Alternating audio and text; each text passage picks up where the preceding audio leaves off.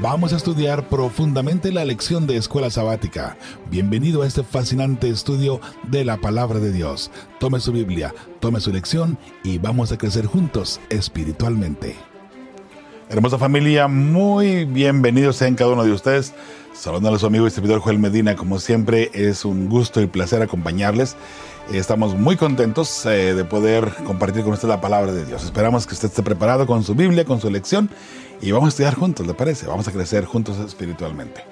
En esta ocasión tenemos para usted la lección número 9, la lección número 9 y por cierto lleva por nombre Misión en favor de los poderosos. Esta lección eh, es para diciembre 2, 2023. Ya vamos terminando con este año 2023, ¿sabe? Ya se está sumando ahí el 2024. ¿Qué traerá? Solamente Dios sabe, ¿verdad? Pero una cosa le podemos asegurar. Hay muchas especulaciones. De repente se decía eh, tiempo atrás que en el 2025 iba a venir Cristo Jesús. Algo grande se estaba ahí asomando de pronto, ¿no? Bueno, eh, se supone que llegaba en 2025, pero luego lo hicieron un poquito más hacia atrás. 2027, algunas personas comenzaron a, especular. Pero ahora, la profecía, supuestamente, personas que se ponen a, poner fechas, eh, es eh, que viene en el 2031, Cristo Jesús. Obviamente, mis hermanos, no hay ninguna evidencia, ni en la profecía, ni en, los libros de la hermana White, que nos digan tal cosa. Así es que, ah, de repente, eh, podemos especular, todo el mundo puede especular, todo el mundo puede decir lo que quiera decir. Desafortunadamente, eh, en, en, el Internet usted va a encontrar todo tipo de ideas y de información, pero debemos tener mucho cuidado. Y hoy vamos a hablar un poquito. Estoy mencionando esto, bella familia, porque más adelantito vamos a hablar un poquito sobre eh, cómo se corrompe de repente el cristianismo. En esta lección vamos a hablar un poquito sobre eso. De modo que vamos adelante. Eh, una vez más, el título para esta ocasión es Misión en favor de los uh, poderosos. Vamos a hablar de eso, los ricos. Y le damos una cordial bienvenida. Recuerde que estamos hablando por usted, que es miembro de Fe y Esperanza. Usted que es colaborador de Fe y Esperanza. Eh, sus oraciones, eh, sus peticiones, mejor dicho, lo estamos llevando en nuestras oraciones a Dios en, ah, en sí, en, todo momento. Al igual, eh, recuerde que tenemos la oración a las 7 de la mañana todos los días, los lunes, de modo que si usted tiene alguna petición especial que quiera que llevemos ante el trono celestial, nos gustaría escucharla y de, y de esa forma orar con usted también. Ah, y nos gustaría también, si de pronto usted trajo una petición de oración y Dios la contestó, también que nos lo diga, ¿sabe? Porque es importante saber que muchas peticiones se han convertido en agradecimientos. Y por, para eso, por supuesto, siempre gloria a Dios. Vamos ahora a la lección de escuela sabática. El texto para memorizar en esta ocasión se encuentra en Mateo 16, 26. Vamos a darle lectura, obviamente, pero por supuesto, primero vamos a invitar la presencia del Espíritu Santo. De modo que si le es posible, por favor, acompáñeme a orar, ¿sí? Cierra sus ojos, si le es posible. Eh, igual, uh, ayúdeme a implorar la presencia del Espíritu Santo. Padre Benito, gracias te damos porque nos permites estudiar tu santa palabra. En esta ocasión, Señor, pedimos que abra nuestro entendimiento y que podamos comprender la lección de escuela sabática y también ponerla en práctica, Padre bendito. Ayúdanos, pues, por favor, ayúdanos a tener esa madurez espiritual para poder discernir el mensaje tuyo y ponerlo en práctica y de esa manera poder tener la oportunidad de un día mirarte cara a cara. Señor, gracias por responder las peticiones que hemos hecho. Gracias por cuidar a nuestra nieta Ada, que ha estado enfermita, Señor. Gracias por estar ahí con ella. Eh, se ha visto un milagro en su vida, Señor, por lo cual te agradecemos infinitamente. Igual bendice a su hija Delia, Señor, que está pasando ese momento difícil con su mamita. Sé con ellos, por favor. Padre bendito, gracias por escucharnos, gracias por estar con nosotros. Nos ponemos en tus manos, pues, en nombre de tu Hijo amado Cristo Jesús. Amén y amén. Texto para memorizar. Mateo 16, 26 dice, ¿qué aprovecha el hombre si gana el mundo entero y pierde su vida? ¿Qué puede dar el hombre a cambio de su vida? ¿Sabe? Es un texto bastante profundo, si nos ponemos a analizarlo. Es muy profundo. ¿Qué nos aprovecha eh, ganar todo el mundo si perdemos, si perdemos la vida eterna? O sea, en otras palabras, lo que dice el texto, ¿qué, ¿de qué nos sirve a tener todo en este mundo, luchar por tener todo en este mundo, si no estamos haciendo nada para tener eh, parte en el cielo, en el reino de los cielos. El tesoro que debemos de, trabajar para obtener es el tesoro en el cielo, no un tesoro aquí en la tierra. Muchas personas se enfrascan en su vida constantemente a trabajar, a trabajar, a trabajar, a trabajar, a hacer dinero, a hacer dinero, a hacer dinero, a hacer dinero, para luego morir. Y al último, el dinero que tanto trabajaron para ganar, alguien más lo disfruta. La persona se, no, no sé, de repente, vamos a mirar el caso de pronto hoy eh, sobre el joven rico. Eh, ¿Cómo es posible que no veamos más allá de lo que es la vida eterna, de lo que es nuestra condición espiritual, si le queremos llamar así? Yo te invito para que hoy tú no veas nada más aquí en el mundo. Busca la forma de hacer tesoros allá en el cielo. Porque igual, ¿de qué nos sirve ganar todo aquí en la tierra, tener todo aquí en la tierra? De repente puede ser fama. Mucha gente eh, lucha por tener fama, deja todo por tener fama. Y una vez que la consigue, pensando que iba a ser feliz, no lo es. Mucha gente busca el dinero y hace todo lo posible por tener riquezas amontonadas, pensando que va a ser feliz. Y una vez que lo obtiene, adivine qué, no es feliz. De modo que, ¿de qué nos sirve estar con el afán constante de tener algo aquí en la tierra? Alguien puede de repente afanarse por tener una mansión, una casa hermosa aquí en la tierra. Y lo puede lograr, por supuesto. O un auto de lujo, qué sé yo. Ah, lujos aquí en la tierra. Bueno, ¿sabe cuántas almas podríamos alcanzar si en lugar de invertir dinero en lujos, en lujurias, pudiéramos nosotros llevar ese dinero para y ponerlo a los pies de Cristo para que más almas conozcan de Jesús.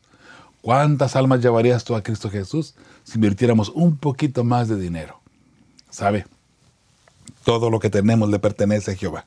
Sí, todo le pertenece a Jehová.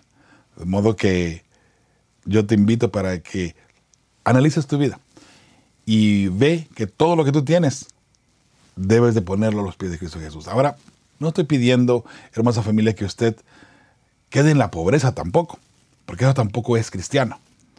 Pero sabe, haga un balance, haga un balance. Entre en, en una sociedad con Dios. Dios te dice, aquí están 100 dólares. Y Dios, para probarte, te dice, regrésame 10. Para probarte. Dios no ocupa dinero. Dios es el dueño de el oro y la plata de todo el mundo. Dios es el dueño de este mundo. Todas las riquezas le pertenecen a Él. Pero sin embargo, usted y yo, de pronto, nos quedamos tratando de, guardar esto, ¿cierto? Bueno, Dios dice, aquí están 100, regrésame 10. Y Dios deja que usted se los regrese. Dios no los toma a la fuerza. Regrésame 10 para probar su fidelidad. Y Dios dice, bueno, te quedan 90 dólares todavía.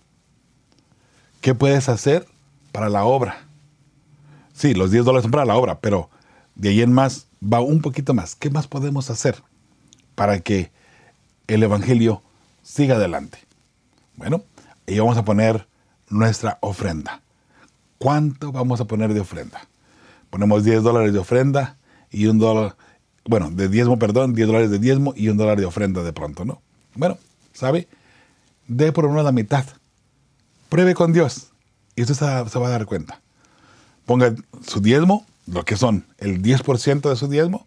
Si fueron 100 dólares, son 10 dólares. Si fueron 200 ah, dólares, son 20. Si fueron 1000 dólares, son 100 dólares. es, la matemática es muy sencilla. 10% de todo lo que entra a, su bolsa o bien a, a su hogar. De ahí en más, ¿sabe? Lo que usted quiera dar de ofrenda, debería ser por lo menos la mitad. Y eso solamente es eh, ah, un consejo, no es una regla. El 10% del diezmo, eso sí Dios lo pide. Pero lo que es la ofrenda, la ofrenda ya es voluntaria. Pero piénselo de esta manera. El diezmo es fidelidad a Dios. ¿Qué tan fiel eres a Dios? ¿Sabe? Somos dos, que 22 millones de adventistas, un poquito más tal vez ya ahora. 22 millones de adventistas. ¿Sabe? Imagínense que cada uno de, todos, yo sé que algunos viven en, pobreza y no tienen la posibilidad, pero imagínense que cada uno nos, nos esforzáramos por dar un dólar, nada más, un dólar cada mes. Un dólar cada mes. 22 millones de dólares para la obra. Sería mucho, ¿verdad? Bueno, así trabaja la matemática. Pero sabe, cuando usted da su diezmo, usted está, está diciéndole a Dios, Señor, yo soy fiel a ti, aquí está. Cuando damos la ofrenda, entonces el mensaje es diferente. Ahora es su agradecimiento. Señor, aquí estoy, estoy muy agradecido contigo y aquí está mi ofrenda de amor. Hay personas que dan un segundo diezmo como ofrenda. Y sabe, hermoso y lindo. Hay una, una hermanita linda que me llamó y dice, ¿sabe que yo doy un segundo diezmo pero ese yo lo manejo a mi criterio para ministerios. Me gustaría ponerlo en fe y esperanza, puesto que es un segundo diezmo y, es una ofrenda en realidad, pero equivalente al 10%, con mucho gusto. Sabe, nosotros no, no pedimos el diezmo ni estamos jamás esperando que nos den, el diezmo, jamás. Una ofrenda eh, de amor para Jesús, una donación, fantástico, será siempre bienvenida.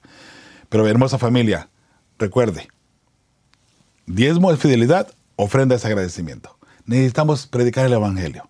¿Sabe? Lo he dicho anteriormente, me, de repente cuesta trabajo, eh, y más que trabajo, dinero, mantener todo el ministerio trabajando y funcionando, ¿sabe? Ha habido ocasiones donde no encontramos la puerta. Bueno, de forma personal, ¿no? Como estoy enfrente del ministerio. En cuestiones económicas y de repente digo, ah, necesito terminar, cerrar todo y quedarme nada más como estaba al principio, solamente con temas a través del internet y solamente eh, escuela sabática, porque fuera de ahí ya no puedo con más, con todos los servidores y con todas las páginas de internet y todo lo demás, no se puede. Bueno, ¿sabe?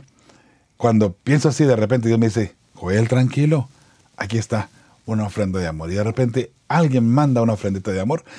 Hey, con esto puedo pagar el servidor, con esto puedo pagar el internet, con esto puedo pagar la página de internet, con esto puedo ah, hacer este material que necesitamos igual compartir con otras personas. Dios siempre se acuerda de uno, ¿sabe? Y lo bueno es no perder la fe, ¿cierto? Bueno, vamos adelante, hermosa familia. ¿Qué ganamos si invertimos todo para tener aquí en este mundo riquezas, placeres, eh, lujurias o lujos, ¿qué ganamos si perdemos la vida eterna? Todo lo que se queda aquí o todo lo que hacemos aquí, aquí se queda. Sin embargo, lo que cuando hacemos tesoros en el cielo, mi bella familia, es traer almas a los pies de Cristo Jesús. En la última parte de este texto dice, ¿qué puede dar el hombre a cambio de su vida? No hay nada que podamos hacer para ser salvos por nuestra propia cuenta. No hay ningún esfuerzo, ningún dinero puede comprar el cielo. No importa cómo le hagamos, no importa por dónde le busquemos. Nada puede permitir abrir la puerta del cielo. Solamente la sangre preciosa de Cristo Jesús nos puede salvar. Solamente. Ni el conocimiento, que lo vamos a mirar, ni el conocimiento, ni el dinero, ningún esfuerzo que usted pueda hacer, lo puede llevar a la vida eterna solamente la sangre de Cristo Jesús. Por eso, ¿sabe? Es importante que entendamos. Mucha gente categoriza o cataloga a la, a la, iglesia adventista de que no nos guardamos la ley para salvarnos, que, que nos vamos a salvar porque guardamos el sábado y que, que pensamos que nadie que, no guarda la ley no se va a salvar. ¿Saben? Creo que esa gente necesita informarse un poquito más. Nosotros no pensamos así. Lo contrario. Pensamos que muchas personas que adoran a Dios sin conocer la verdad que piensen que así está lo correcto, se van a salvar. Eh, hasta incluso el bautismo mismo. ¿Acaso el ladrón en la cruz se bautizó, por ejemplo? Hay otros casos más, ¿no? Donde se han salvado sin haberse bautizado, por así decirlo. Bueno, hay muchos detallitos de repente que las personas piensan que, que nosotros, porque somos adventistas, pensamos que solamente la iglesia adventista va a salvar. Tampoco pensamos así. Pero ¿sabe? Es importante que entendamos que si hay cosas que Dios exige de nosotros. Una vez que tú conociste la verdad, debes practicar la verdad. Una vez que tú conoces lo que es la, la realidad de la santa ley de Dios, debes de guardar la santa ley de Dios. Porque por esa ley seremos juzgados. Y si no guardamos esa ley, quedaremos fuera. Nos guste o no nos guste. Aunque no, no, aunque la ley no nos va a salvar. Pero por esa ley seremos juzgados. Imagínense nada más. ¿Ok? O sea, no, si usted es fiel a la ley de Dios, sin aceptar el sacrificio de Cristo Jesús, usted no puede salvarse, en otras palabras. Por muy fiel que sea la ley de Dios y por muy bien que guarde el sábado. Sin embargo, cuando usted se encuentra con Cristo Jesús, abraza ese sacrificio que ha hecho por usted y la salvación, la promesa que le ha dado, entonces usted automáticamente guarda la santa ley de Dios. Y de esa manera usted ya no está bajo la ley, porque estar bajo la ley es estar bajo pecado. La ley nos oprime. Mientras que usted sea pecador, la ley le va a oprimir. Una vez que usted pida perdón a Jesús, la ley dice, ya no lo puedo culpar. Entonces ya no estamos bajo la ley. Ahora estamos bajo la gracia, porque por gracia sois salvos. Y esto no es por nosotros, sino por la sangre preciosa de Cristo Jesús, que es nuestro redentor y salvador. Así es que tomémoslo de esa manera, ¿sí? Vamos, esta lección es un poco corta, pero estoy avanzando un poquito más aquí en explicar lo que, eh, en, lo que estamos hablando aquí para poder entrar al cielo. hay varias historias. La primera historia que encontramos en el domingo, eh, que el título de este es Nabucodonosor. Dice, lee Daniel 4. Eh, no lo vamos a leer, solamente voy a dar un síntesis ah, rapidito de lo que es esta historia fascinante de, Daniel capítulo 4 con el rey Nabucodonosor. En el capítulo 4 el rey eh, pierde eh, la mente, por así decirlo, queda desquiciado. de hecho, al principio hubo una profecía ¿no? con, con ah, contra de Nabucodonosor, donde se le dice que él va a quedar como una bestia y por siete tiempos pasarán sobre él, él siendo, ah, o sea, no teniendo mente. Entonces él estaría ahora viviendo con los animales y comiendo como los animales. ¿Y a, qué se debe esto? ¿Qué es lo que pasaría? Porque Nabucodonosor, en este caso, negaría la gloria de Dios. Note que Nabucodonosor tuvo la oportunidad de conocer de Dios desde el primer capítulo, cuando miró a los jóvenes hebreos. Hmm, ok, Dios está con estos muchachos. Eh, tienen un Dios diferente. Entonces en el capítulo 2, donde está la estatua de los cuatro metales, allí Daniel le dice, ¿no? Cuando él le pregunta, ¿tú me puedes interpretar? dice, no, yo no. Pero hay un Dios en los cielos que conoce todo. Él da la interpretación. Él es el que lo revela. Él que a los oídos lo revela también. Entonces ya desde allí Nabucodonosor ya conocía y por eso es que Nabucodonosor pone a Daniel, a sus amigos, en puestos de alto rango, porque Nabucodonosor reconoció la grandeza de Dios. Nadie le pudo explicar su sueño más de que Dios a través de Daniel. Muy bien. Entonces, en el capítulo 3 tenemos a la estatua ahora toda de oro, donde él se le olvidó lo que acaba de aprender en los últimos dos capítulos, la grandeza de Dios. Pero eso le sirvió a él ahora para incluso él prácticamente estar cerca de Jesús. Cuando ve a los tres jóvenes hebreos que han echado ahí en el horno de fuego. Y él mismo dice, está uno allí, pero su aspecto es como, como el hijo de Dios. ¿Sabe? Alguna versión dice como hijo de los dioses. ¿Sabe? No, el original dice como, como el hijo de Dios. Él sabía que solamente vio en Dios. ¿Recuerda?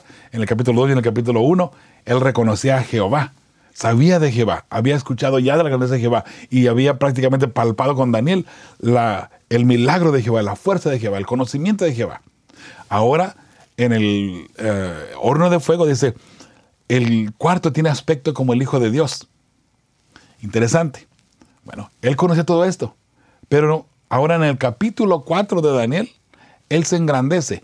Y vamos a pasar aquí bien rapidito las láminas. Vamos a leer la penúltima y la última, nada más algunos textos solamente para, para poner eh, la plataforma de lo que queremos enseñar.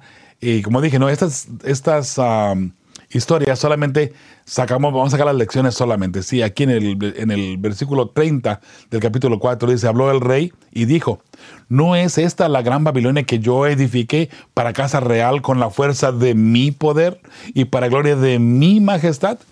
Note, aquí nosotros está olvidando completamente de la gloria de Dios y del poder de Dios. Dice, esta es la Babilonia que yo edifiqué con mi poder, para mi majestad, para mi gloria prácticamente. Allí Nabucodonosor Está haciendo a Dios a un lado, prácticamente, y olvidándose de Dios, ah, por así decirlo. Y luego dice el, el versículo 34 más al fin del tiempo, bueno, de hecho, allí dice el 31, aún estaba la palabra en la boca del rey cuando vino una voz del cielo, a ti se te dice, rey Nabucodonosor, el reino ha sido quitado de ti. Y de entre los hombres te arrojarán y con las bestias del campo será tu habitación. Y como a los bueyes te apacentarán. Y siete tiempos pasarán sobre ti, hasta que reconozcas que el Altísimo tiene el dominio en el reino de los hombres y lo da a quien él quiere. En la misma hora se cumplió la palabra sobre Nabucodonosor, y fue echado de entre los hombres, y comía hierba como los bueyes, y su cuerpo se mojaba con el rocío del cielo, hasta que su pelo creció como plumas de águila y sus uñas como las uñas de las aves. Ahora, eso es lo que pasa a Nabucodonosor allá, ah, ahora sí, viviendo con los animales hasta que él reconoció. El versículo 34 ah, dice, más al fin del tiempo, cuando se cumplieron los siete años en este caso, yo Nabucodonosor, alcé mis ojos al cielo y mi razón me fue de vuelta. Y bendije al Altísimo. Note las palabras ahora diferentes de, de Nabucodonosor. Y bendije al Altísimo y alabé y glorifiqué al que vive para siempre, cuyo dominio es sempiterno y su reino por todas las edades. Wow, qué cosa tan, tan diferente encontramos aquí ahora, ¿verdad? Bueno, sigue diciendo la palabra del Señor. Todos los, ah, todos los habitantes de la tierra son considerados como nada, y Él hace según su voluntad en el ejército del cielo y en los habitantes de la tierra, y no hay quien detenga su mano y le diga, ¿qué haces? Aquí Nabucodonosor está reconociendo la grandeza de Dios y que nadie debe de cuestionar a Dios como Él lo cuestionó en un momento dado, por así decirlo. ¿no? Versículo 36. En el mismo tiempo mi razón me fue de vuelta y la majestad de mi reino, mi dignidad y mi grandeza volvieron a mí. Y mis gobernadores y mis consejeros me buscaron y fui restablecido en mi reino y mayor grandeza me fue añadida. Oh, qué no tan diferente tenemos aquí. Y mire cómo cierra él este capítulo. De paso, esta, eh, este capítulo 4 es una carta de Nabucodonosor prácticamente. O sea que él, él, él, la escribió. Dice el versículo 37, ahora yo, Nabucodonosor, alabo, engrandezco y glorifico al Rey del cielo porque todas sus obras son verdaderas y sus caminos justos, y él puede humillar a los que andan con soberbia. Interesante cómo andamos de, pronto nosotros. De repente que nos queremos mejor que los demás, ¿cierto? Mucho cuidado con eso porque Dios es el que baja a la persona. Y cuando Él baja a la persona, no es muy agradable, porque Él nos va a bajar de una, forma muy fea y de repente hasta dolorosa. Y no nos va a gustar. Y muchas personas incluso cuando Dios los baja, digamos, de su nube, de grandeza, de fortaleza, de soberbia, hasta incluso se alejan de la iglesia y muchas veces incluso abandonan a Dios. Bueno, mucho cuidado de pronto, hermosa familia, cómo vemos a Dios y cómo nos comportamos con Dios y con nuestros semejantes. ¿sí? Recuerde que ya leímos la semana pasada, conforme lo hiciste a uno de estos mis hermanos más pequeños, a mí lo hiciste. ¿Cómo tratamos a los demás? Dios está mirando y Dios será juez sobre nosotros. La pregunta que aparece aquí dice, ¿qué le sucedió al rey aquí y qué nos dice esto acerca de la salvación que llegó a un hombre de los, de los hombres, que llegó a, los, uno de los hombres, perdón, más poderosos del mundo? Respuesta del servidor. El rey no daba, no daba a Dios la gloria por sus logros, aunque ya anteriormente lo había reconocido como el Todopoderoso. Dios tuvo que darle una lección que duró siete años, pero al final Nabucodonosor reconoció y glorificó a Jehová. Muy bien. Al pie de la página y el domingo dice, aunque no seamos ricos ni poderosos según los criterios del mundo, ¿por qué debemos tener cuidado de evitar el tipo de arrogancia que había manifestado este rey? Muy bien, primera pregunta, primera respuesta ahí abajito dice, debemos evitarla, pues siempre nos llevará a la perdición. Así es, la soberbia, el orgullo, siempre nos va a llevar a la perdición. Segunda pregunta, ¿Por qué tener esa actitud es más fácil de lo que pensamos? Respuesta número dos, porque somos orgullosos por naturaleza y siempre queremos a ser más importante que los demás, en algunos casos incluso más que Dios. Por eso, bella familia, tengamos mucho cuidado cómo tratamos a las demás personas, ¿sí? Muy bien. la parte del lunes, Naamán. Ahora vamos a ver la historia de Naamán. Y de nuevo, no voy a leer todos los textos. Eh, creo que la historia la conocemos bastante bien. Eh, Naamán, ya sabemos, él tenía lepra. La lepra en aquel entonces era la enfermedad del siglo, la enfermedad del momento, donde no había cura. Una persona que se, que se hacía leproso incluso tenía que abandonar su familia, irse fuera de la ciudad porque era muy contagiosa. Entonces la persona, eh, ¿qué es lo que sucedía con la lepra? Eh, habían llagas en su piel, en su cara, y se comenzaba a deshacer la carne prácticamente. Por eso eh, una persona con lepra se tapaba, se cubría todo, porque daba asco prácticamente ver a una persona así. Entonces, eh, Naaman le da lepra. Y ahora él obviamente estaba destinado a la muerte sin duda alguna. Pero había una joven que estaba en, el palacio del rey de, Asiria, donde eh, eh, ella le, le dice, ¿sabe? Ah, allá en Israel está un profeta, el profeta de Dios. Él le puede, le puede restaurar su salud al, en este caso, al jefe del, ejército, no que era Naaman, él era uno de los jefes. Entonces, cuando ah, se dan cuenta, rápido Naaman no pierde oportunidad, rápido va, agarra eh, regalos y va ahora hacia Jerusalén. Y el rey de Asiria manda cartas para que atiendan en este caso, al jefe de, su, de su ejército, a Naamán. El rey dice, pero pues, ¿y por qué yo? Y se rega sus vestidos, ¿no? Cuando Eliseo se da cuenta que, lo que estaba sucediendo, dice, mándalo, mándalo conmigo, dile que venga para acá, para que se dé cuenta él y Asiria que hay profeta aquí en el pueblo. ¿Por qué era importante eso? Que recuerde que Asiria se llevó a algunos cautivos para allá. Eh, en Asiria. Y ahí estamos esta muchacha que le dijo, allá en, Israel hay un profeta del Señor y él puede, puede invocar a Jehová y puede darle eh, la sanación que él necesita, ¿no? Bueno, así lo hacen. Llegan a Amán, donde está Eliseo, y ahora Eliseo ni siquiera lo recibe, ni siquiera va a verlo. Naamán, siendo una persona tan importante, políticamente hablando, se molesta. Dice, no soy ni siquiera digno de que salga a verme. Entonces Eliseo le dice, mira, ve y métete al, río Jordán, zambútete siete veces y con eso va a ser suficiente, ¿no? Estoy parafraseando, obviamente. Nada más se enoja. Y va rumbo, camino a su, a su tierra y menciona, allá en mi, en mi tierra hay ríos más hermosos que el Jordán. ¿Por qué no me meto allá y quedo sanado? Bueno, renegando en contra de lo que el, profeta Eliseo le había dicho.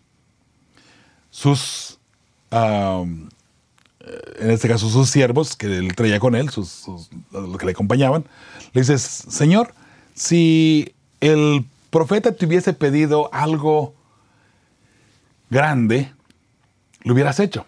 Algo difícil, lo hubieras hecho para sanarte. ¿Cierto? Si te ha pedido mucho dinero, estoy parafraseando ahora también, ¿no? Si he pedido mucho dinero, hubiera traído, hubiera conseguido todo, ¿no? Aquí está, con tal de sanarme, ¿no? Pero te pido algo tan sencillo que hicieras, que vayas al Jordán y te zambutas siete veces nada más, que te siete veces. Es algo tan sencillo, ¿por qué no lo haces? Y sabe una cosa, eh, nada más miraba al Jordán y, luego se recordaba sus, los, ríos que hay en su tierra, mucho más preciosos, más bonitos, agua cristalina, agua preciosa. El río Jordán es sucio. De hecho, ah, todavía hasta el día de hoy es, un Jordán, es un río sucio. No de suciedad, sino de mucho lodo. Y qué interesante, porque el lodo es medicinal, ¿no? Bueno, señor, ¿qué cuesta que vayas a te zambutas? No cuesta absolutamente nada. Pruébalo, nada más. Bueno, pues también ya persuadido, vamos a ponerse de esa forma, ¿no? Por su gente, Naamán baja siete veces y dice la Biblia que, su piel quedó como la piel de un niño. ¿Has tocado un niño cuando decir recién nacido o que, que, tiene poquitos días de nacido? Suavecito, suavecito, ¿verdad? Bueno, así quedó la piel de Naamán. Un milagro al instante. Mm, interesante. Bueno, eso es, mis hermanos, el poder del, del, Creador, el poder de Jehová, el poder, el poder de el Dios al, que está, al cual usted y yo servimos. Y es lindo saber que ese poder también está en nuestro favor. Hay algo que tú tienes eh, necesidad, Jehová lo puede resolver. Jehová puede ah, hacer cualquier cosa que esté en, frente tuyo, que te está estorbando, que no te deja ser feliz. Ponlo en las manos de Jehová y tendrá la seguridad que todo estará bien, ¿sí? Bueno, vamos a la pregunta que aparece aquí. Vamos a la última página la última lámina de esto, dice, ¿qué podemos aprender de esta historia acerca de la manera de alcanzar a la gente para el Señor? Respuesta de un servidor. De pronto lo que digamos a las personas no les será razonable, como fue en el caso de Namán, ¿cierto? Pero al fin verán la gloria de Dios y la arrogancia se volverá en humildad, como pasó en este caso con Naamán. Y qué hermoso saber que Naamán entendió y al último quedó sano. Bueno, igual, si tú tienes algo que te está impidiendo acercarte a Jesús, algo que no te deja ser feliz, pon las manos de Dios. Tal vez algo tan sencillo, tan sencillo como dejar las joyas de pronto, si, usas joyas. Eh, tal vez algo tan sencillo como dejar de ver los programas de televisión que no son saludables para tu mente espiritual, hablando espiritualmente. Algo tan sencillo así, para que tu vida cambie. Puede ser. Eso lo dejo ya en ti. Vamos al pie de la página allí del lunes. ¿Qué lecciones debemos aprender de esta historia acerca de no presionar a la gente demasiado rápido? Especialmente a quienes vienen de una cultura o trasfondo no cristiano. Muy bien, respuesta de un servidor. Debemos dar instrucciones o hacer llamados, pero no forzar una decisión de las personas. Ellas deben decidir por su propia cuenta para el Señor. Martes, justificar a los instruidos. Y hablamos sobre Nicodemo ahora. Muy bien, de nuevo, dice lee a Juan 3 del 1 al 12. Y de nuevo, una vez más, la historia de Nicodemo todos la conocemos. Nicodemo era un funcionario bastante importante. Él era parte de los sacerdotes, era parte del Cenedrín. Pero por el qué dirán, fue a Jesús de noche. Jesús no desperdició la oportunidad inmediatamente. Note algo bien importante. Rápido, Jesús le pide a él que haga un cambio. ¿Qué tienes que hacer? Nacer del agua, bautizarte. Tienes que hacer un cambio ya. Bueno, aunque la Biblia no menciona que Nicodemo haya hecho rápido ese cambio, sabemos que, y vamos a mirar ahora en algunos textos, que Nicodemo sí hizo un cambio muy fuerte en su vida, al punto de que en un momento dado incluso él defiende a Jesús. Eh, él está de parte y del lado de Jesús. Entonces, Vamos a, mirar las láminas, la, pregunta, ¿no? Eh, Jesús le dice nada más, tienes que nacer del agua. Muy bien, la pregunta que aparece aquí, ¿qué revela esta historia acerca de las necesidades espirituales de Nicodemo y cómo las abordó Jesús de inmediato? Recuerde que la necesidad de Nicodemo era, él, aunque era parte del Cenedrín, aunque era un sacerdote, que él conocía la ley de memoria, él conocía de, de sobra lo que tenía que hacer, pero había detallitos todavía que ahora Jesús venía y traía ah, algo nuevo. El bautismo. Esa entrega a Jesús. Entrégate a mí y serás salvo. Tú y tu casa, podemos agregarle, ¿no? Nicodemo, a pesar de que estaba dentro del Cenedrín, a pesar de que era parte de los grandes funcionarios, aparte de que era uno de, uno de los líderes principales, se sentía vacío. Sentía que algo faltaba. Bueno, Jesús le dice, es necesario que nazcas de nuevo. ¿Será necesario que tú nazcas de nuevo para encontrarte con Jesús? Nota, Nicodemo era, Nicodemo era parte de lo que llamamos el pueblo de Dios, parte de los sacerdotes, los que se supone que tenían la verdad, los que tenían la responsabilidad de llevar el Evangelio. Bueno, hoy por hoy, aunque estemos dentro de la iglesia adventista, aunque seamos parte del remanente del tiempo del fin, habrá algo que necesitamos hacer para obtener la vida eterna, aunque seamos parte de la iglesia? Por eso digo, lo mencionaba hace unos instantes atrás, algo tan sencillo. Busca a tu alrededor y te sorprenderás que de, pronto lo que Dios está pidiendo es algo bien sencillito, pero de repente nos duele. Aunque es algo pequeñito y sencillito, nos duele abandonarlo o dejarlo por ser fieles hijos de Dios, ¿cierto? Bueno, vamos a, a la pregunta y de nuevo daremos respuesta aquí, ¿sí? Eh, leo la pregunta una vez más. ¿Qué revela esta historia acerca de las necesidades espirituales de Nicodemo y cómo las abordó Jesús de inmediato? Respuesta. El caso de Nicodemo fue especial. Él conocía el Evangelio. Cristo inmediatamente lo guió a proceder al bautismo para salvación. Nicodemo llegó a ser un gran líder a favor del cristianismo. Así es, hermosa familia. Eh, otra pregunta que aparece allí en, en la parte del martes. Dice, lee Juan 7:43 al 52 y Juan 19:39. Vamos a leerlos, esto sí. Dice, hubo entonces disensión entre la gente a causa de él, hablando de Jesús. Y algunos de ellos querían aprenderle, pero ninguno le echó mano. Los alguaciles vinieron a los principales sacerdotes y a los fariseos, y estos les dijeron, ¿por qué no habéis traído, por qué no le habéis traído? Los alguaciles, eh, digamos, el poder político, el ejército, van hacia los grandes, a los principales sacerdotes, ¿no? Y a los fariseos, donde estaba ahí Nicodemo precisamente. Y entonces les dicen, ¿por qué no lo trajiste? ¿Por qué no trajeron a Jesús? Porque a eso los mandaron. Los alguaciles respondieron, jamás hombre alguno ha hablado como este hombre. Dicen, la forma de hablar de Jesús era, era, tan imponente y tan especial que nadie se atrevía ni siquiera a tocarlo, ¿no? Por lo mismo. 47. Entonces los fariseos le respondieron, ¿también vosotros habéis sido engañados? ¿Acaso ha creído en él alguno de los gobernantes o de los fariseos? Mas esta gente que no sabe la ley, maldita es. Interesante la forma como están poniendo ellos aquí este asunto. 50 dice, les dijo Nicodemo, ahora note, Nicodemo entra en acción. Nicodemo les dice, el que vino a él de noche, ¿ok? De, paso, por si había alguna duda de qué Nicodemo estamos hablando. El que vino a él de noche les dice, ah, el cual era uno de ellos, por cierto, ¿juzga acaso nuestra ley a un hombre si, si primero no le oye? y sabe lo que ha hecho. Note que aquí Nicodemo lo está defendiendo ahora a Jesús. 52 dice, respondieron y le dijeron, ¿eres tú también Galileo? Como que ese es el colmo. Ahora uno de los nuestros está hablando también a, favor de Jesús, ¿no? Le dicen, escudriña y ve que de Galilea nunca se ha levantado profeta. Interesante. Juan 19, 39, ya después que Jesús murió, también Nicodemo, el que le había, ah, había visitado a Jesús de noche, vino trayendo eh, un compuesto de mirra y de aloes, como 100 libras. Eh, eso fue en la crucifixión de Cristo Jesús. De paso, un dato aquí nada más que Juan pone en claro. José de Arimatea y Nicodemo son los dos, los dos personajes que toman a Jesús. Eh, José de Arimatea compró una sábana limpia, nueva y limpia, para envolver el cuerpo de Jesús.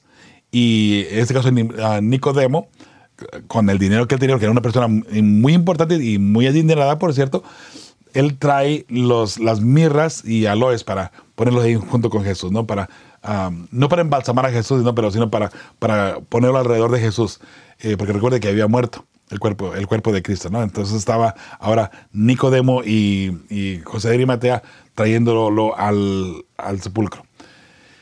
Allí, cuando lo, pusieron, otra vez, estos dos personajes. Ahora, hay dos tumbas, si usted va a Tierra Santa, hay dos tumbas donde se dice que Jesús fue puesto. Aquí hay algo muy importante que lo vamos a mirar todavía más adelantito. Jesús dice eh, fue puesto porque en el lugar donde fue crucificado, en el, que se llama la calavera, estaba un huerto ahí un ladito. Y en ese huerto estaba esta ah, tumba que le pertenecía a José de Arimatea, por cierto. José de Arimatea le había acabado. Ahí, ahí había hecho esa tumba. Entonces, allí es que ponen a Cristo Jesús. En ese mismo lugar. Muy interesante, ¿sabe? Porque de donde está la tumba de, Jesús, de allí en ese, en ese jardín, eh, de paso, eh, gracias a, Dios que me ha permitido estar allí, eh, por, su gracia, cuando trabajamos en la voz de la esperanza, tuve la oportunidad de viajar para allá de ese mismo jardín, a un costado, usted se retira lo suficiente a un lado y usted puede ver el monte de la calavera y también el por qué le llaman la calavera. Bueno, solamente es cuestión de unas, unas cuantas yardas, tal vez una media cuadra, tal vez cuando mucho, caminar de donde Jesús fue crucificado, desde el monte de la calavera, a donde está esa tumba.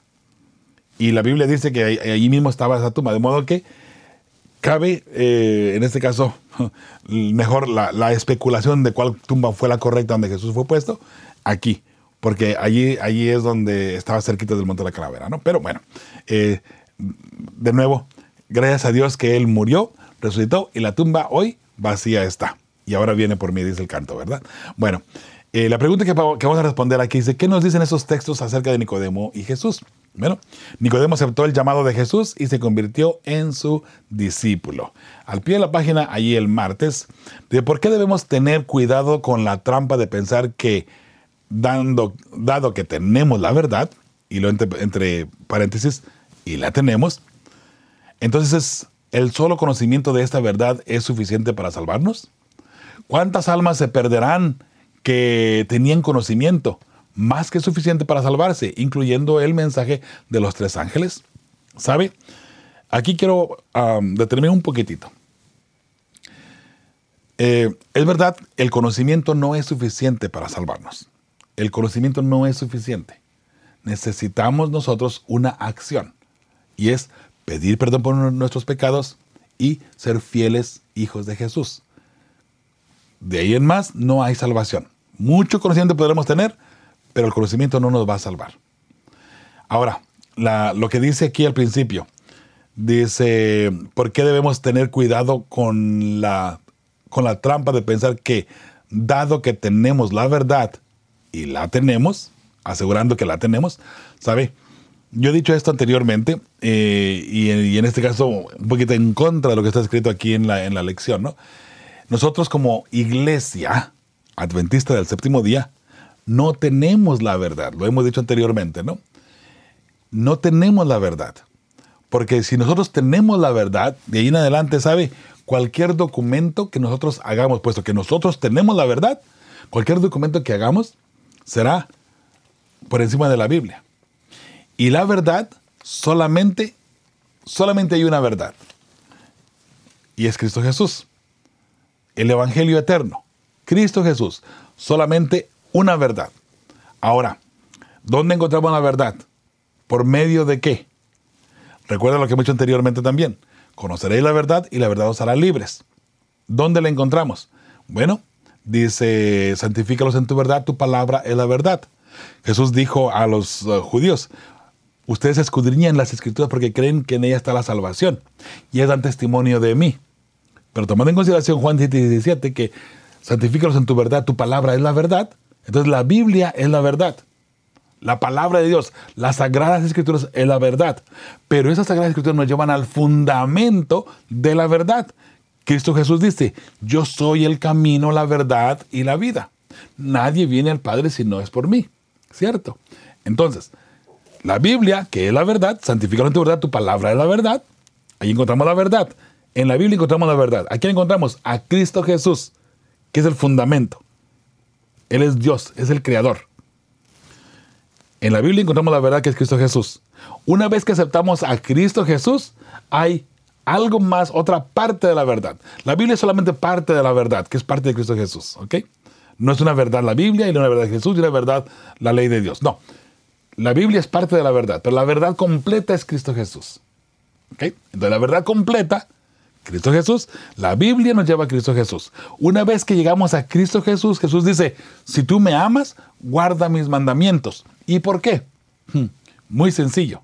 Salmo 119, 142. Tu justicia es eterna y tu ley, hablando de los diez mandamientos, tu verdad, dice, tu ley, verdad. O tu ley, la verdad.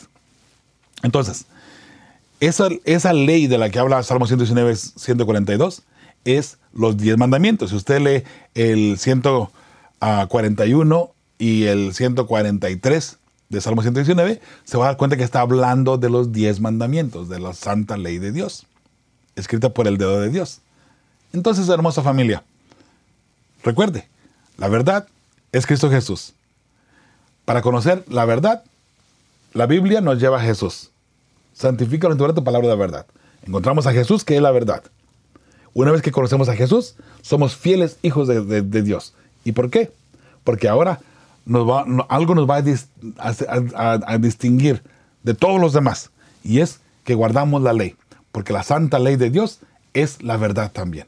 Y la santa ley de Dios es perfecta, es buena, es santa y es eterna. Eterna, por siempre. La, ley de Dios es el carácter de Jehová. La ley de Dios refleja la gloria de Dios. Y por eso es que la ley de Dios es eterna. Y así, no hay ningún problema. ¿Cómo puede ser posible que la queremos terminar cuando Jesús fue clavado en la cruz? O de repente eliminarla. O de pronto, vea familia, dentro de la iglesia decir que no se puede guardar la ley de Dios, que no se pueden guardar los diez mandamientos. Aquí en la lámina hay siete puntos. Una pregunta que yo puse aquí. ¿Cómo entendemos los siguientes puntos? Y me refiero que cómo lo entendemos en el sentido, ¿qué tanto usted conoce de los siguientes puntos para que no venga alguien a modificar la doctrina, la sana doctrina? ¿Ok? Estos puntos están basados en doctrinas bíblicas, no adventistas, doctrinas bíblicas. De repente decimos, la doctrina adventista. O no. No, no es doctrina adventista, es doctrina bíblica. La iglesia adventista no tiene la verdad. La iglesia adventista practica la verdad.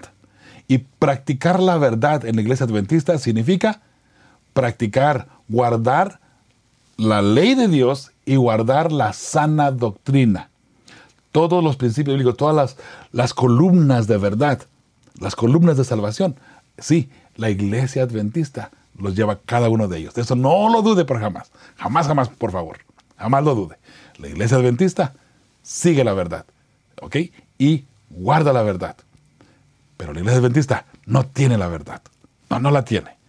Porque entonces, lo que diga la iglesia adventista, cualquier documento oficial que venga de, la, de, arriba, tendría mayor valor que la Biblia o que la palabra de Dios.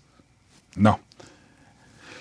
Bueno, y eso, mire, véalo de esa forma eh, con nuestros hermanos católicos. La iglesia católica dice, nosotros tenemos la verdad. Ellos se jactan de eso. Tenemos la verdad. Cualquier documento que venga del, Papa tiene valor sobre la Biblia y tiene más autoridad sobre la Biblia, ¿sí o no? Bueno, eso usted lo sabe. Como adventista lo debe saber. Entonces, por favor, no digamos que la iglesia adventista tiene la verdad, porque entonces los documentos que vengan ah, firmados del presidente de nuestra iglesia tendrá más valor sobre la Biblia. ¿Será que llegará ese, ese momento algún día. Ahora sí, stay tuned, dirían por ahí. Manténgase en sintonía. ¿Qué puede pasar en nuestra iglesia? Recuerde que está profetizada una apostasía omega dentro de la iglesia. No se sorprenda de lo que hay aquí en la iglesia o de lo que estamos viendo de pronto. No se sorprenda. ¿ok? Solo tenga paciencia, pero no abandone el barco porque esta es la iglesia de Dios. Y si mañana pasado tuviésemos que abandonar, Dios tendría que mandar un profeta genuino, genuino, ¿ok? Que cumpla todos los requisitos de, un profeta para decir qué es lo que hay que hacer de ahí en adelante, ¿no? Pero eh, tiene que ser alguien, obviamente, con peso de profeta. Muy bien. La pregunta es que, que ya leímos ahí, que miramos. Eh, la respuesta del servidor nada más, el conocimiento no salva a nadie. Muchos que saben mucho caerán Hoy por hoy en la iglesia muchos eruditos de pronto van a caer, pero el humilde de corazón que busca con sinceridad el, perdón de Cristo, ese será salvo junto con su casa. El conocimiento debe llevarnos siempre a los pies de Jesús. Y qué hermoso, mis hermanos. Yo no estoy en contra de nuestras instituciones, de nuestros eruditos, de nuestros maestros de teología. Solamente que hay que tener mucho cuidado, mis hermanos, y no pongamos nuestra fe en ellos. Y no creamos todo lo que ellos dicen solamente porque ellos lo dijeron. No. Identifíquelo usted mismo, véalo, búsquelo en la Biblia, léalo en los escritos de la hermana White, en la, en la Biblia, en la historia. Empape su, su, mente, su conocimiento de todo lo que, lo, que, lo que Dios ha puesto alrededor suyo para que usted comprenda el mensaje, ¿sí? Y solamente el Espíritu Santo nos puede guiar para conocer la verdad completa. No digo que no estudiemos libros de alguien más, pero no confíe en ese conocimiento. O sea, no confíe en el conocimiento de alguien más solamente porque alguien más interpretó un texto bíblico o una parte de la Biblia de esa manera. No necesariamente. Porque mire, de hecho, los, los puntos que están aquí, la Trinidad, la creación, la naturaleza de Cristo, la eternidad del sábado, el estado de los muertos, los eventos finales, la última generación. Y podemos poner aquí también la ley de Dios. Que, y, pongo la ley de Dios en el sentido de lo que acabo de mencionar. Hoy por hoy hay mucha gente dentro de la iglesia adventista que dice que la ley de Dios no se puede guardar. Si no se puede guardar, ¿por qué Jesús diría, si tú me amas, guarda mis mandamientos? En ese caso hubiese dicho, si tú me amas, guarda los mandamientos que puedas, los que se pueden, los que... Los que... ¿Cierto? Hermanos, si la ley de Dios no se puede guardar, entonces ¿para qué Dios la dio?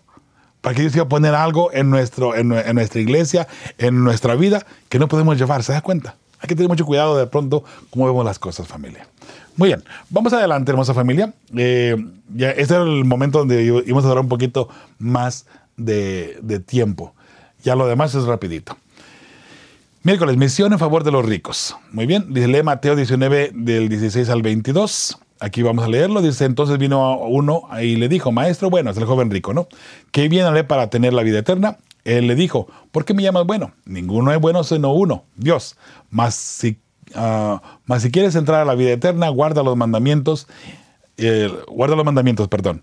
Le dijo, ¿cuáles? Jesús le dijo, no matarás, no adulterarás, no hurtarás, no dirás falso testimonio, honra a tu padre y a tu madre, y amarás a tu prójimo como a ti mismo. El joven le dijo, todo esto lo he guardado desde mi juventud. ¿Qué más me falta? Jesús le dijo, si quieres ser perfecto, no te, si quieres ser perfecto, guarda la ley de Dios si quieres ser perfecto. Ah, no, pero la ley de Dios no puede guardar, dicen algunos. ¿Cómo es que no se puede guardar? Y mira lo que aquí Jesús le dice al joven rico. Si quieres ser perfecto, anda, vende lo que tienes y dalo a los, a los pobres, y tendrás tesoro en el cielo, y ven y sígueme. Oyendo el joven esta palabra, se fue triste porque tenía muchas posesiones. Pero note, si quieres ser perfecto, note, si es verdad, el joven rico guardaba la ley. Él dice, no, si toda mi vida lo he guardado. ¿Cómo es que no se puede guardar? Y Jesús sabía que la había guardado. Desafortunadamente, ¿sabe? Lo que de repente nosotros decimos, sí la guardo, pero estamos fallando de pronto. Bueno, necesitamos buscar de qué forma, como mencionaron al, principio, de qué es lo que nos está apartando de Dios y enderezar nuestro camino para poder servirle correctamente y ser fieles hijos de Dios, guardando su santa ley. Y tal vez en este joven, en este caso el joven rico, pues se puede decir que su Dios era el dinero, ¿cierto? Entonces, el primer mandamiento, no tendrás dioses ajenos delante de mí. Estaba hablando del primer mandamiento, podemos decirlo de esa manera, ¿cierto? Pero bueno, eh, solamente en eso hay un, tema bastante grande y podemos aquí quedarnos todo, todo el tiempo, ¿no? Muy bien, eh, la respuesta, la pregunta que aparece aquí y que vamos a responder es ¿qué lecciones podemos aprender de esta historia en la que, a diferencia de Nicodemo, una persona no aceptó a Jesús? El joven rico tenía el dinero como su Dios. Prefirió quedarse con su dinero que aceptar seguir a Jesús. Entonces, ah, otro de los ricos. ¿Cuál es la diferencia entre esta historia y la del joven rico? Aquí entramos ahora en saqueo. Y conocemos ya la historia de saqueo también, ¿verdad? No es, no es ningún secreto. Saqueo, a diferencia del joven rico, él vino buscando a Jesús. Y cuando Jesús lo invitó a ser fiel, Saqueo mismo de su propia cuenta dijo, voy a entregar todo lo que tengo, la mitad de todo lo que tengo, para ayudar a los pobres inmediatamente un cambio. Y si a alguien lo he defraudado, si a alguien le he robado algo, se lo voy a devolver cuatro veces. Interesante. Bueno, ahora aquí tenemos a un saqueo totalmente diferente, ¿no? A, lo, del joven rico. Por eso Jesús le dijo, hoy ha venido la salvación a tu casa. Hermosa familia, hoy ha venido la salvación también a tu casa. No, no te desesperes, busca a Jesús y vamos a ver de qué forma le servimos mejor, ¿cierto? Muy bien. Eh, la pregunta, ¿cuál es la diferencia entre esta historia y la del joven rico? Saqueo buscó a Cristo y aceptó el llamado inmediatamente y en lugar de aferrarse al dinero, compartió con los pobres la mitad de todas sus riquezas y estuvo dispuesto a regresar cuatro veces más a cualquier fraude que hubiese cometido. Entonces, hermosa familia, con esa, con esa actitud, ¿cómo no va a poder entrar al reino de los cielos? ¿no? Sabemos ahí que Saqueo fue una, una persona que aceptó a Jesús y rápido lo abrazó.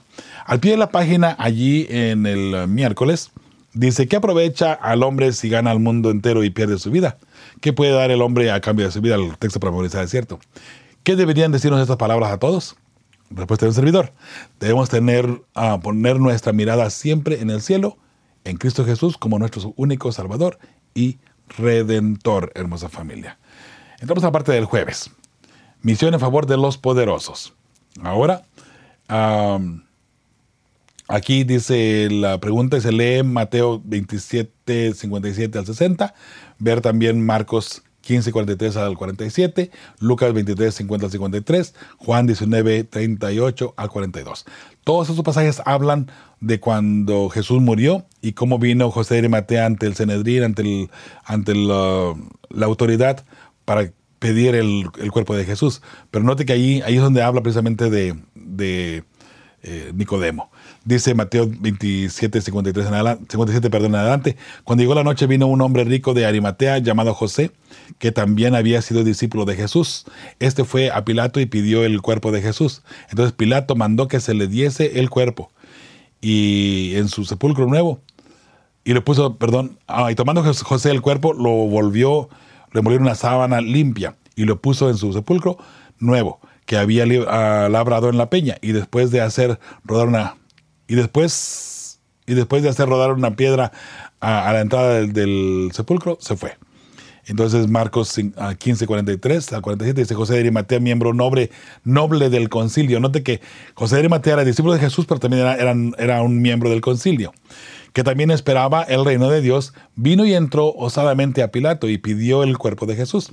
Pilato se sorprendió de que ya hubiese muerto y haciendo venir al centurión, le preguntó si, si ya estaba muerto. E informado, e informado por el centurión, dio el cuerpo a José, el cual compró una sábana y quitándolo, lo envolvió en la sábana y lo puso en un sepulcro que estaba cavado en una peña, e hizo rodar una piedra a la entrada del sepulcro. Y María Magdalena y María, madre de José, miraban dónde lo ponían. Lucas 23:50. Había un varón llamado José de Arimatea, ciudad de Judá, el cual era miembro del concilio, varón bueno y justo. Este, que también esperaba el reino de Dios y no había consentido en el acuerdo ni en los hechos de ellos. Note qué interesante, ¿no? a pesar que estaba ahí, él no votó. Fue digo, no votó para que para que crucificaran a Jesús o lo matase, ¿no? Fue a Pilato y pidió el cuerpo de Jesús, y quitándolo, lo envolvió en una sábana, y lo puso en un sepulcro abierto, en una peña, en el cual aún no se había puesto a nadie. Ahora en Juan 19 encontramos algo bien interesante, que es lo que les mencionaba al principio. Juan 19, 38 en adelante dice, después de todo esto, José de Arimatea, que era discípulo de Jesús, pero secretamente por medio de los judíos, ah, por, miedo de, por miedo de los judíos, perdón, rogó a Pilato que le permitiese llevarse el cuerpo de Jesús. Y Pilato se lo concedió. Entonces vino y se llevó el cuerpo de Jesús. También Nicodemo, el que antes había visitado a Jesús de noche, vino trayendo un compuesto de mirra y de aloes como 100 libras. Tomando pues el cuerpo de Jesús y lo envolvieron entre José y Nicodemo en lienzos con especies aromáticas, según es costumbre sepultar entre los judíos. Y en el lugar donde había sido crucificado había un huerto. Note que aquí está la parte que le comentaba, ¿no? 41. Y en el lugar donde había sido crucificado había un huerto. Y en el huerto un sepulcro nuevo, en el cual ah, aún no se había puesto ah, ninguno. Allí pues por causa de la, de la preparación de la Pascua de los judíos y porque aquel sepulcro estaba cerca, pusieron a Jesús. ¿Se da cuenta? Allí mismo, cerquita de donde fue crucificado Jesús, ahí cerca estaba este sepulcro de José de Arimatea. De modo que es bien importante. Ah, si usted llega a ir algún día, tiene la oportunidad, le recomiendo, eh, no vaya al sepulcro que está lejos del lugar de la calavera o de, del, lugar donde Jesús fue crucificado, ¿sí? Eh, del Calvario, eh, porque esa tumba no es. La que está cerquitas, ahí queda mejor aún todavía, ¿no? Que, es, que esa sea la, la original, donde Jesús genuinamente y, y fue, literalmente fue puesto. Okay, no estamos hablando de un punto espiritual, literalmente fue puesto, ¿sí? Me tocó estar allí, veía familia, y es, es emocionante de, de, pronto ver allí donde Jesús fue puesto. Pero bueno, aunque de paso ya se, obviamente, ¿no? Con, a través del tiempo, pues han enjarrado y han acomodado ahí un poquito, han puesto algunas barras también allí para que la gente no pase eh, a, lugares donde Jesús estuvo en un momento dado. Pero, hermosa familia, es, es muy interesante. Bueno, la pregunta que aparece aquí que vamos a responder dice, ¿qué nos dice este relato acerca de la manera en que el Señor utilizó a un rico que evidentemente había quedado impactado por Jesús? Muy bien. José de Arimatea amaba y seguía a Jesús, pero por ser parte del concilio no podía abiertamente expresar su conversión. Sin embargo, el Señor lo usó para atender a Jesús en su muerte y darle digna sepultura. Y cabe mencionar también que eh, Nicodemo fue eh, parecido. ¿sí? Al pie de la página tenemos desafíos, hermosa familia. Dice el desafío número uno, añade a tu lista la de oración diaria a alguien que esté en una posición de poder, que no sea creyente y que sea alguien con quien podrías entrar en contacto de, ah, tanto en tanto. Muy bien, el desafío avanzado, escribe una carta o un correo electrónico a alguien que está en un puesto de poder, aunque sea alguien que no conozcas, y dile que estás orando por él o por ella. Cuatro preguntas en la parte del viernes, vamos a leer bien rapidito para avanzar, porque ya el tiempo nos ha ganado. Jesús derribó las barreras de, casta y de clase al ministrar a ricos y a pobres durante su ministerio terrenal. ¿Cómo abordamos los adventistas esta cuestión de la brecha entre ricos y pobres tan arraigada en todas nuestras sociedades? Bueno, respuesta del servidor. Como adventistas sabemos que todo ser humano es, candidato al reino de los cielos y tenemos proyectos que, al, que alcanzan a ricos y, personas de otras culturas que necesitan escuchar el amor de Dios como iglesia adventista tenemos ya proyectos que están trabajando allí. Y ahí es donde, hermosa familia, ahí es donde entra lo que les digo. Si usted no puede físicamente ir y llevar el evangelio, su ofrenda ayuda para que personas o ministerios, como de Fe y Esperanza en este caso, podamos llegar a personas y traer el mensaje. ¿Sabe? El esfuerzo de Fe y Esperanza también ahí va el esfuerzo de ustedes al mandar sus ofrendas que nos ayudan, en este caso, a llevar el mensaje de salvación. ¿ok? Ahora, pregunta número dos. Jesús, le, Jesús dijo lo siguiente, el que fue sembrado entre espinos es el que oye la palabra, pero el afán de este siglo y el engaño de las riquezas ahogan la palabra y queda sin fruto. Pregunta, ¿qué crees que quiso decir Jesús con el engaño de las riquezas? ¿Por qué eh, no necesariamente tenemos que ser ricos para ser engañados por las riquezas? Muy bien, respuesta del servidor. Significa que pensamos que entre más dinero tengamos seremos más felices y el hecho de pensar tener mucho dinero desvía nuestra mirada del cielo al dinero.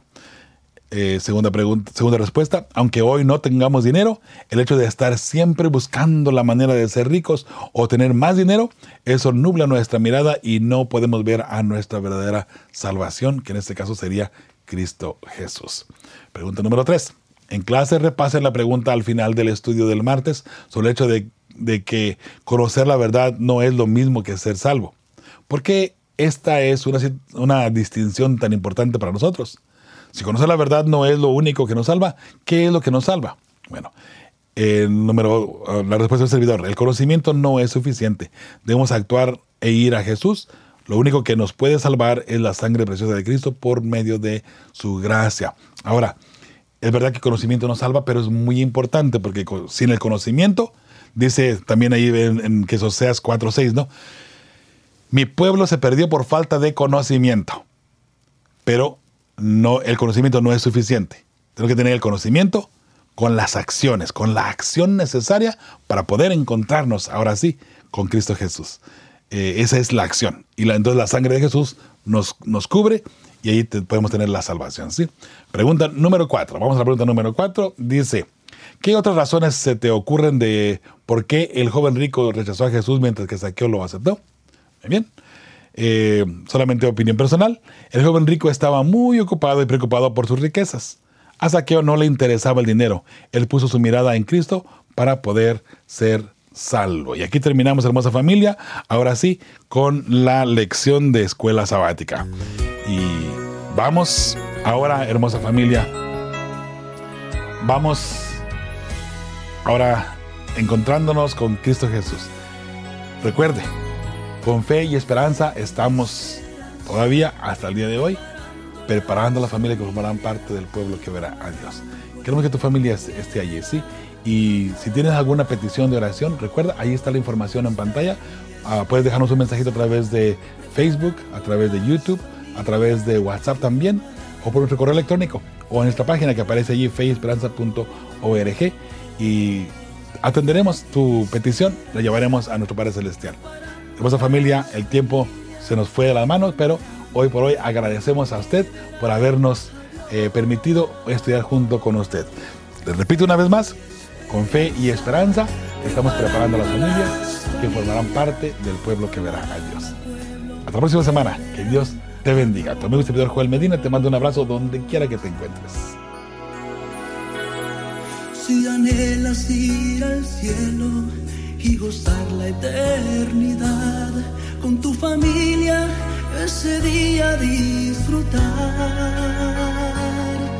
Solo deja que la fe la esperanza brilla en ti hasta ver.